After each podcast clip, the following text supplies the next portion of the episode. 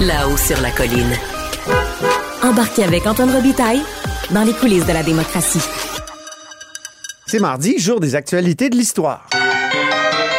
Les actualités de l'histoire avec Dave Noël et Antoine Robitaille.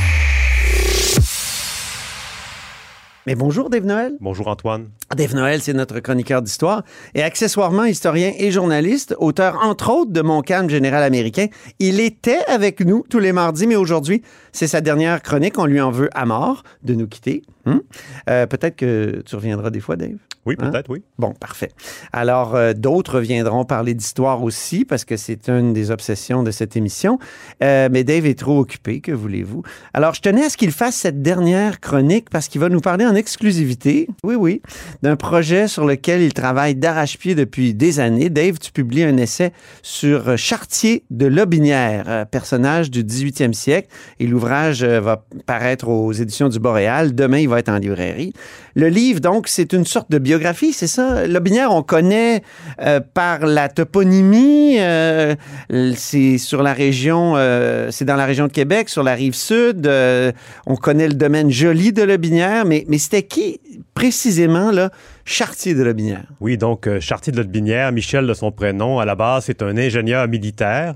Il est né en 1723, donc c'est le 300e anniversaire de sa naissance cette année. Ah. Euh, lui, c'est un homme qui est natif de la ville de Québec, en Nouvelle-France, et euh, rapidement, il se dirige vers la carrière des armes. Il, il est d'abord soldat, et il va se faire, il va se former en Europe, en France, en mathématiques, pour devenir ingénieur, pour obtenir un brevet d'ingénieur militaire.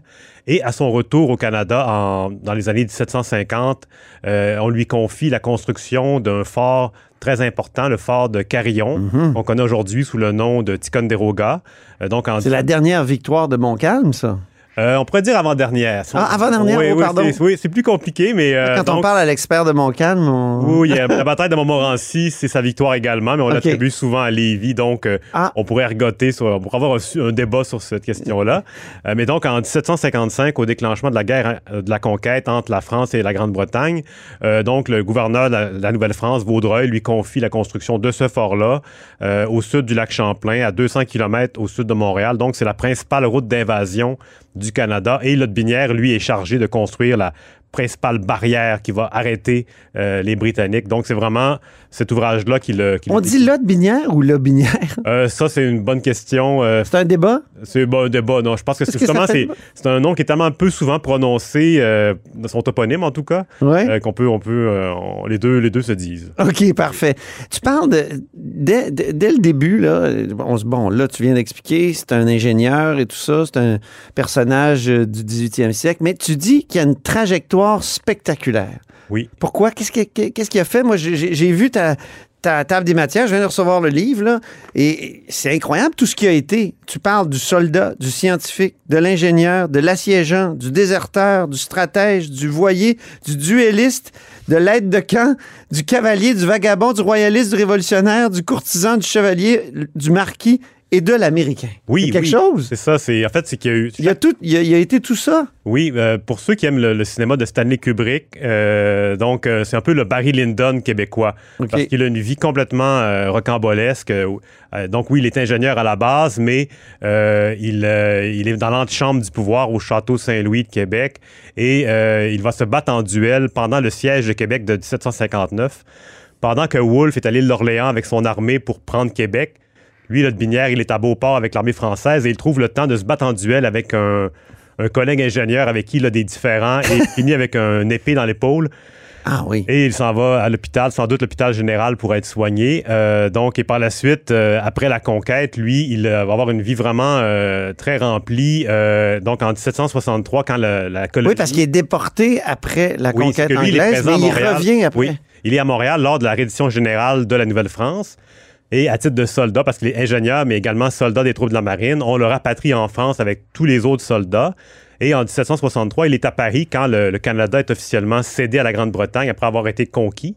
Et lui, bon, il, est mis à la retraite de l'armée par la France et il a le choix de soit il pourrait rester en France, mais il décide de revenir. Il fait une sorte de retour à la terre. Il achète euh, ce- des un paquet de seigneuries, parce que quand il y a eu la conquête britannique, les seigneurs, les Français ou Canadiens, ont, ont, eu tendance à vendre leurs seigneuries pour retourner en France. Et donc, il y a vraiment un marché immobilier très il y avait des bonnes affaires à faire, des occasions. mais il a vu très gros. Il a acheté beaucoup de seigneuries. Il a, acheté un peu, un peu, moins du quart du territoire qui a été transigé à ce moment-là. Il a acheté le château Vaudreuil à Montréal. Donc, il voyait très grand. Et d'ailleurs, euh, après une dizaine d'années, il a dû vendre l'essentiel de ce qu'il avait acheté parce que ses créanciers couraient après lui. Et euh, donc, il a dû tout, euh, tout liquider. Et par la suite, on le retrouve à Londres, où là, il va être présent dans les coulisses de l'Acte de Québec.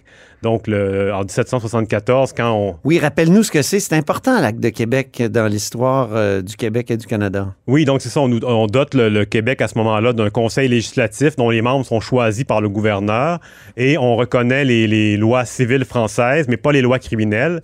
Et le Binière, lui, il va aller rencontrer un comité parlementaire à Londres pendant l'étude du Bill de Québec, comme on l'appelait. Et euh, il, va, il va prôner le maintien des lois criminelles françaises. Il va dire, entre autres, euh, les habitants ne comprendront pas ce qui se passe, ils vont être mal informés, ils ont besoin de ça. Et il va préconiser aussi le maintien de la langue française dans les usages parlementaires en disant, puis il va même écrire, ça c'est amusant, qu'il ne pense pas que l'anglais va s'implanter au Québec un jour parce que euh, l'habitat, de la façon que c'est distribué, c'est pas possible. Mais là, évidemment, on est avant la Révolution américaine, avant l'arrivée des loyalistes qui vont complètement transformer la colonie qui était restée euh, pratiquement une langue francophone mm-hmm. jusqu'à ce moment-là. Chose importante, c'est un document, c'est un document clé, euh, inédit, au fait, qui, qui t'a conduit à faire cette biographie-là, à te plonger dans l'histoire de Lodminière. Oui, tout à fait. C'est en fait, ce qui, se produit, c'est que Lodbinière, au terme de sa vie très mouvementée, il est décédé à New York de la fièvre jaune en 1798, donc à la toute fin du siècle. À 75 ans, il a eu une bonne vie malgré une santé assez précaire. Et euh, à son décès, son, journal personnel qu'il avait tenu... Euh, euh, toute sa vie, en fait, pratiquement. Il va être déposé auprès de ses descendants et ça va être dispersé au 19e siècle à travers les, différentes branches. il y a un lot qui va... Tu veux dire qu'il y, a des pages qui se retrouvent chez un, puis des pages chez l'autre? Oui, moi, j'ai à peu près pu retracer à peu près 8% de ce qu'il a pu écrire. Ah bon? moi, ce que j'espère, c'est qu'éventuellement, des lecteurs vont vont réaliser qu'ils ont peut-être des documents de Binière chez eux, qu'ils font rien avec, avec ça. Euh, et donc, euh, parmi les documents qu'il avait laissés à ses descendants, il y a un journal du siège de Québec et de la bataille des plaines d'Abraham qui est inédit, qui avait hmm. jamais été exploité. Euh, il y a une doctorante qui l'avait consulté dans les années 1970, mais elle avait à peine cité quelques lignes, tandis que c'est un document très riche pour qui sait le lire. Et on sait à quel point la bataille des plaines d'Abraham, c'est une de tes spécialités. Oui, oui, tout à fait. Mais outre ça, c'est un peu Donc, le rêve. ça t'a fait découvrir des choses, cette, ce, euh. ce, récit-là du siège? Ben, ça confirme un, paquet d'éléments, parce que souvent, les, on a des, des, des récits de la bataille, euh, mais il y a des contradictions. Personne n'a vu les événements de la même façon, alors qu'ils ont vu les mêmes choses. Et euh, j'ai appris un paquet de choses, notamment des, des questions de détails. Est-ce que Vaudreuil savait que que les plaines d'Abraham étaient à découvert ou c'est vraiment des questions qui peuvent paraître techniques, mais c'est vraiment un regard nouveau euh, sur comment s'est déroulée la bataille. Et ce qui est intéressant, c'est que Binière, lui, c'est le premier aide de camp du gouverneur Vaudreuil. Donc, il l'accompagne de Beauport jusqu'aux plaines d'Abraham. Il décrit vraiment le point de vue euh, de l'état-major. Donc, c'est vraiment fascinant. Et mhm. trouver un manuscrit inédit euh, ou pratiquement pas utilisé. Donc, c'est vraiment le rêve de tout historien. Là, ben oui. parce qu'on a souvent l'impression que tout a été euh, découvert avant nous et finalement pas tout à fait des, documents qui se glissent dans des cracks et euh, c'est à nous de les trouver, de les, de les utiliser. On aime ça, nous, les documents inédits. Oui. On en a eu un pour le projet Morin, là, qui, euh, qui va être euh, diffusé à vrai incessamment. Pour Morin, euh, un jeu dangereux. Mais je reviens à Lobinière. Il y avait tout un caractère, ça, Lobinière-là. Oui. Tu parles d'un caractère abrasif. tu dis que c'est palpable entre les lignes de ses carnets.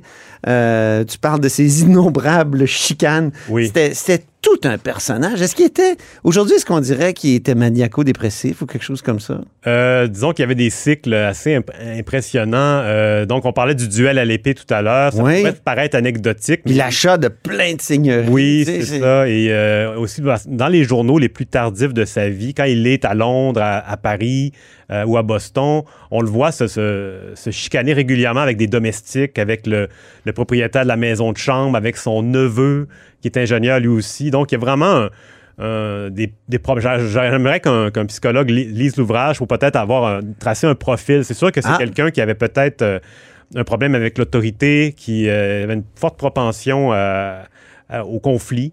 Euh, mais c'est ça. En même temps, il nous a laissé un journal extraordinaire où il raconte parfois sa, sa vie au quotidien. On a des détails très précis sur sa vie domestique. Euh, on apprend par, par exemple qu'il avait qu'il a eu un enfant illégitime à Londres, comment il élève cet enfant-là avec des méthodes qui, qui, euh, qui, sont étonnantes, même si on se met dans le contexte de l'époque, il, il, était assez dur envers cet enfant-là.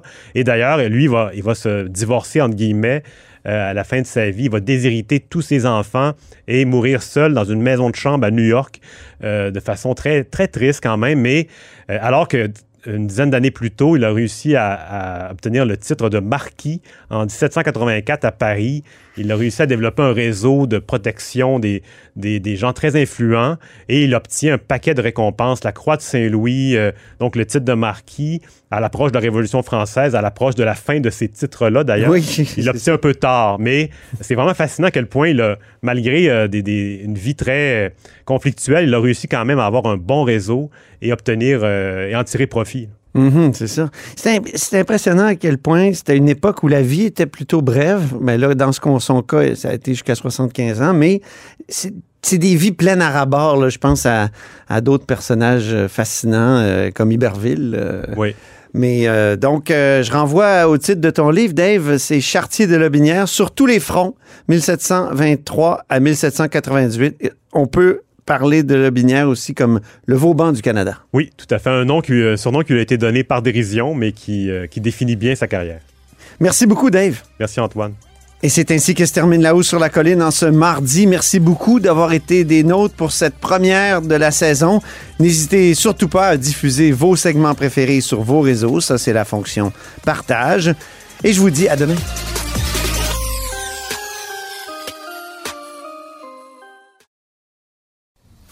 Antoine Robitaille. Le véritable troisième lien. Le Salon Bleu à vos oreilles. Et tout ça sans utilisation des fonds publics.